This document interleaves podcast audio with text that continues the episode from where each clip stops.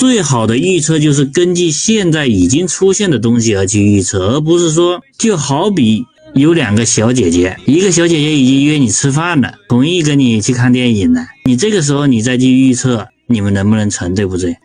另外一个小姐姐，你连跟她联系都都没有，连联系都没联系过，你他妈天天在意淫说你你要跟她在一块，你这不是搞笑吗？是不是？做交易也是一样的呀。你得根据现在已经有的东西去推测，而不是说现在什么都没有，一点迹象，连联系都没联系上，你去推测这个你们能不能在一起做交易？如果这么去推测的话，你还推测个寂寞，你只能是根据现有已经有的这些迹象、动静、走势、消息面各种的来去做一个推演。